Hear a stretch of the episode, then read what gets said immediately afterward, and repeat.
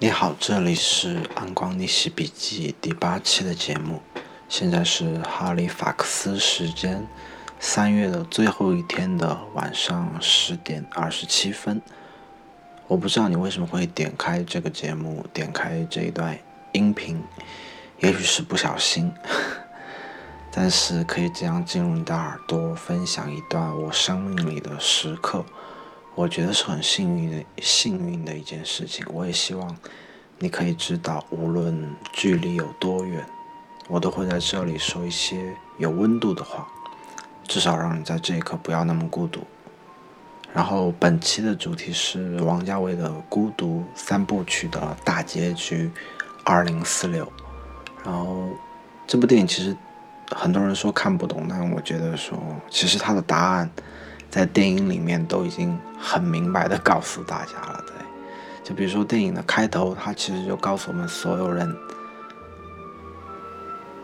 在电影里面大家都想要去二零四六，那大家去二零四六的目的其实只有一个，就是找回自己失去的记忆。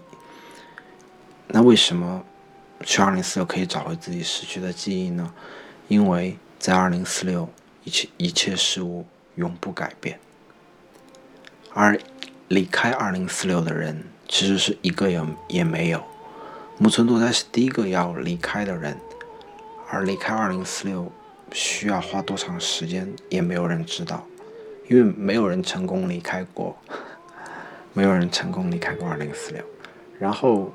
就每个遇到木村拓哉的人就会去问他，就说你为什么要离开二零四六啊？那他总是暧昧不明的说一些似是而非的答案。他在电影里也说，那个《花样年华》里面那个很经典的台词就是：很久以前，如果谁有不想告诉别人的秘密，就会跑到山里，找一棵树，在树上挖一个洞，把秘密跟树洞说，然后用泥土封住那个洞，这个秘密就永远无人知道了。我曾经爱过一个人，后来他离开了我。我去二零四六是因为我以为他会在那里等我，但我找不到他。我很想知道他到底是不是喜欢我，他到底有没有爱过我，但我始终得不到答案。他的答案就像一个秘密，永远不会有人知道。然后从《阿飞正传》到《花样年华》到二零四六，就是所有的都是围绕着这个人。在城市里生活，他的内心有多孤独，然后这个孤独如何具象化的去通过电影的方式表达出来，我觉得王家卫是做到了这件事情。嗯，然后《二零四六》里面我最喜欢的其实就是木村拓哉、王菲和周慕云的这一段，因为大家知道，就是王家卫他拍电影就是那种一段一段的，他就是有。很像小说一个章节一个章节的这种叠加在一起的感觉，然后我觉得就是这一段就其实就是那个色调，然后灯光都可以说是全片就是最美的一个部分，而且它的节奏非常慢，就是那个情绪的堆叠非常慢慢的去堆上去，然后有一种喝抹茶拿铁的感觉，就是它很它的味道是浓厚的，但是不强烈，对，然后故事其实非常简单，就是。爱而不得，对。然后这一段里面，你能明显的感觉到那个时间是流动的，就是我觉得一直觉得在电影里面，你看见时间流动这个这个点是非常难的一件事情。然后《花样年华》是做到了，然后《二零四六》是这个部分他做到了，就他时间一直在流动，你在电影中看见时间在流动这件事情，然后它并没有停滞下来，然后三个人的气场，我觉得是非常合的。就你看不到那个空间里面的间隙是没有的，然后其实里面其实大量的戏份是给了周慕云和章子怡的那一段，然后那一段其实就是周慕云和苏丽珍的后续了，就是他就是解释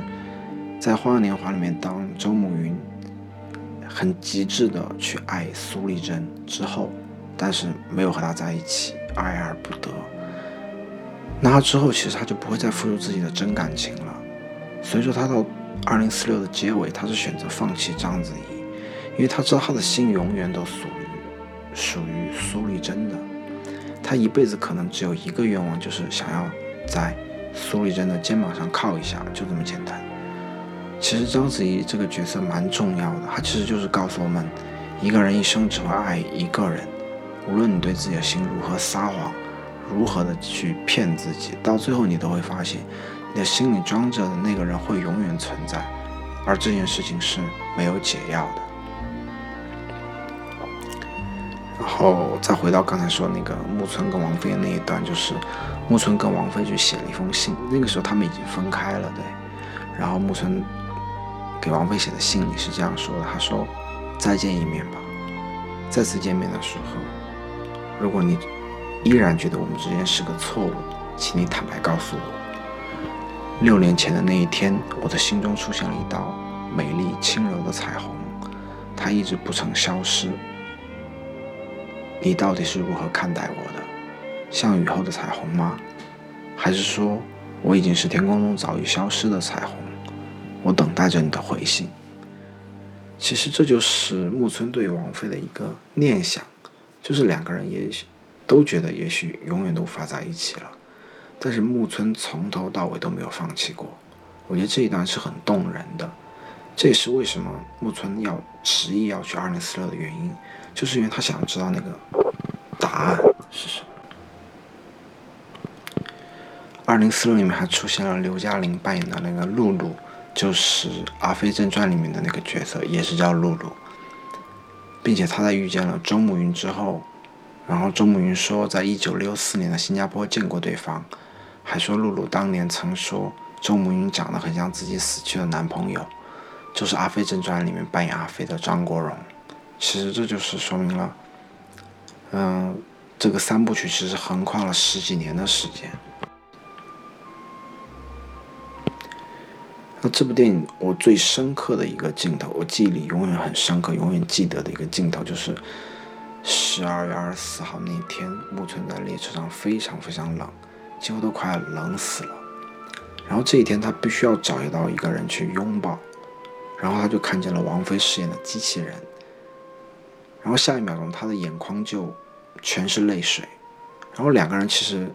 从来没有见过面，在列车上就是两个人第一次见面这样。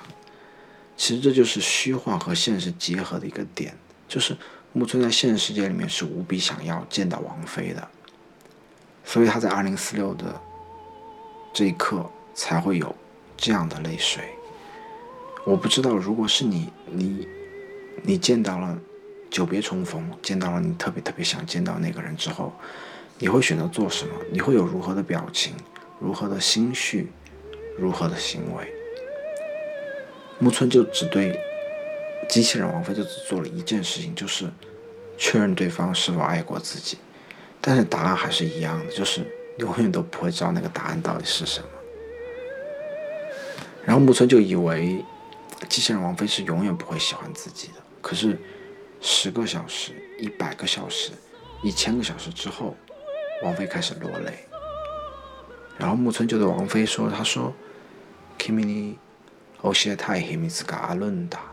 僕と一緒に行かないか？就是我有一个秘密想要告诉你，你你愿意跟我一起走吗？那王菲就转过身去，就没有回答他的这个问题。然后木村说这句话就说了很多遍，尝试了无数次，但机器人王菲就没有任何反应。我觉得这大概是这个世界上最可怕的事情了，就是。当你付出自己的真心，你用尽所有的力量， 但是对方一个字都不告诉你，就你说的每一句话、每封信，永远都得不到任何一个字的回应。我觉得这大概就是全世界，或者说这大概就是我的世界里面，我觉得最可怕的一件事情了，也是最让我觉得，就我觉得什么事情都不能伤害到我的这件事情，就对可以。可以击穿我的所有的世界的部分。然后当时其实，在二零四六里面，就是所有人都全部成放弃了，对，就说你不要再继续下去了，这样是没有意义的事情。但是木村还是选择不断的尝试，有时候特别特别累，也想要放弃，但是第二天他醒来就会继续。就所有人都知道这是徒劳无功的事情了，就没有没有继续下去的必要啊。但是木村他就选择不放弃，然后在一千个小时之后，机器人王菲就开始落泪了。我不知道这是王菲的幸运还是木村的幸运了。至少王菲她感知到了木村的爱，虽然晚了一千个小时，但是对于木村来说，只要对方有一秒钟感知到自己的真心，其实就是莫大的幸福了。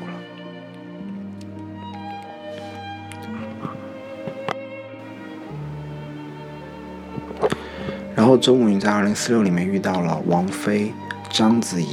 巩俐。其实这三个女人都是苏丽珍的影子了，就是比如说王菲陪她写武侠小说，然后章子怡满足她的欲望，然后巩俐帮她人生当中帮她在最困难的时候去愿意去无条件的帮她，其实每个人都是苏丽珍的一部分了，所以她最后谁也没有选择，因为她心里知清楚的知道，她只会爱在。六年前认识的那个苏丽珍，张曼玉饰演的那个苏丽珍。我不知道现在在听这个节目的你几岁了，有没有遇到一生当中最爱的那个人？有没有为了那份爱不顾一切？我都希望你可以早一点遇到那个人，在遇到对方之后，尽一切可能对对方好，付出自己的一切。因为只有不付出的那一方才会抱憾终生。此言真实不虚。那二零四六到底讲了什么呢？我觉得它其实就是告诉我们所有人，最爱的那个人，当你遇见最爱的那个人，这件事情并不是常有的事情，是转瞬即逝的。有的人一生都遇不到自己真正爱着的人，但也许你已经遇到了，我觉得这就足够幸运了。如果你付出了自己的一切，就算最后失去了，也不会是你的遗憾。如果可以的话，请珍惜这一秒。以及你听完这个节目的下一秒，我希望你可以去告诉你此生最爱的那个人，你心里所有的话，不要犹豫，不要等待，不要辜负对方。我真的希望听到这个节目的你，珍惜你此生最爱的那个人，无论经历了多少的苦痛，经历了多少的挣扎，你都要明白，这是一生一次的相遇，这是最稀少的一件事情，你不会再遇到了。因为这一次本身就已经是一个奇迹了，所以才有那么多人想要回到二零四六，因为在二零四六，一切都不会改变。那这一期的节目就到此为止，真的非常感谢你收听《安光逆袭笔记》这个节目，这是我人生当中最孤独的时刻所记录下的自己。我也希望有一天我回过头来看自己一个人走。着这段路的时候，可以微笑着面对过往的一切。也谢谢你花了这么长的时间听我唠唠叨叨这么久。如果你快要睡着了，那就祝你好梦。如果你正在做饭，那祝你做出让你自己觉得很幸福的料理。如果你正在想念远方的一个人，那我希望下一秒钟你可以收到对方的消息。今天就到这里，晚安。